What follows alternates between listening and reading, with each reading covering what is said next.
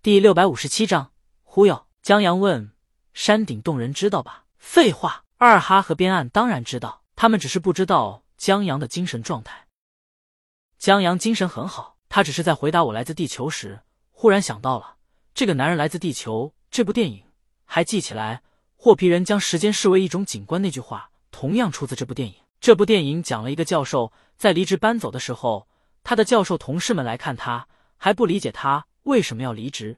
于是，在一个小屋子里，男主告诉他们，他是几万年前的穴居人，可以永生，一直是三十五岁的样子。所以必须十年一搬家。他曾当过部落首领，当过佛祖徒弟，还是耶稣。一大屋子的教授，有生物的，有心理的，还有宗教的，让他唬得一愣一愣的。他们都相信了。江阳想起这个故事以后，忽然觉得挺有趣的。正好他手里这本书就讲这方面故事的。二哈和老边他们没听过这个故事。江阳跟他们吹吹牛，我认真的。江阳咬一口汉堡，作为一名地道的京都人。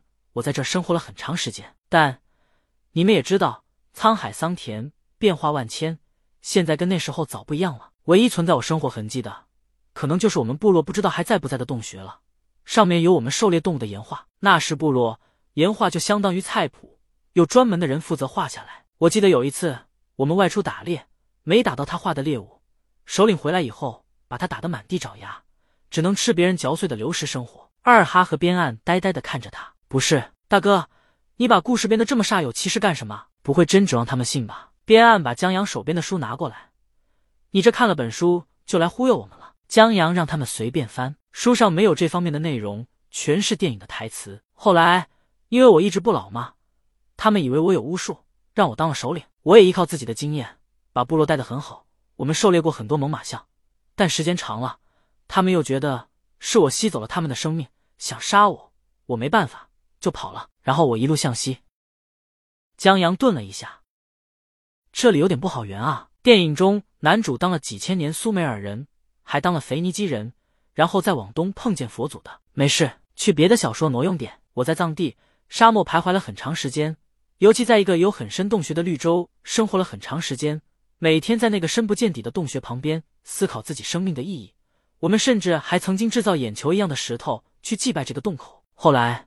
我离开了沙漠，继续向西，正好碰到了佛祖时代。然后江阳给他们讲了讲自己在佛祖身边学习，然后又去了中东一带部落生活，学会了希伯来语，还给自己起了个约翰的名字。后来他见人们生活难脱苦海，就把佛法传授给他们。耶稣最初的哲学教义其实就是希伯来语的佛学：善、忍、义、爱。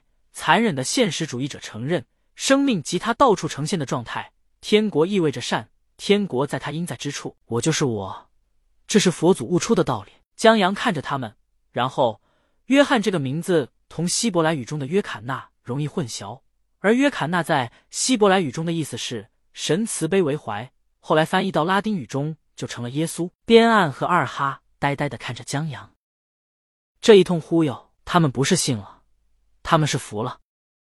他们见过喝大了吹牛皮，吹上天了。让人一听就知道是假的那种。他们也见过吹牛皮，但小吹一下，让你真假难辨的那种。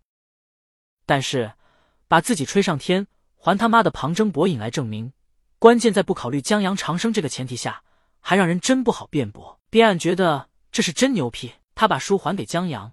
这书里有江阳说过的山顶洞人和当时的地理变化，但穴居人生活细节、哲学这些都没有。看来江阳看了不少别的书啊。他不由得竖起大拇指，你绝对是我见过吹牛皮最清新脱俗的。但是他拿出手机，到新闻，然后让江阳看。这是一则江阳和李玉结婚爆出来以后，记者去江阳家乡采访江阳父母的新闻。采访中，这记者也是蔫坏，问江阳能和大魔王结婚，除了脸以外还有什么优点？谁知道江阳父母争起了江阳长得帅是因为谁？俩人争的不是基因问题。是江阳刚生出来的时候，脑袋是尖的，特别难看。同病房的一个老太太说：“新生儿头是软的，你得把头揉下去。”这项工程是江父操刀的，小心揉了挺长时间。但这项工程是江阳母亲指挥的，所以俩人在记者面前都揽功劳，整的记者最后都不知道自己问的啥了。现在这证据摆出来，江阳刚才吹的牛皮都不攻自破了。江阳看到这个新闻，无奈，没意思。二哈觉得，你这牛皮吹的绝对是吹牛皮的天花板，这就像骂人。你骂对方是王八蛋，这不牛。牛的是你骂对方是王八蛋，还证明了对方就是王八蛋，对方还没办法反驳，这就很刁了。唯一可惜的是，江阳什么时候尿床都被媒体翻出来了，他们对江阳知根知底。江阳在谈话间午饭吃的差不多了，既然牛吹不下去了，江阳就向二哈和边岸告辞，回公司了。二哈望着他背影，太能忽悠了。他要是个不认识的外国人，指不定我就信了。二哈觉得江阳这故事。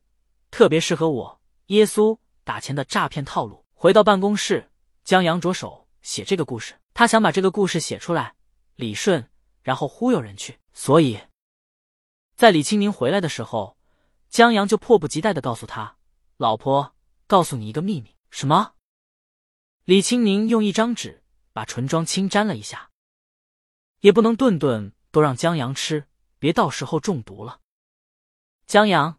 我其实是耶稣，李清明，你不是喝的可乐吗？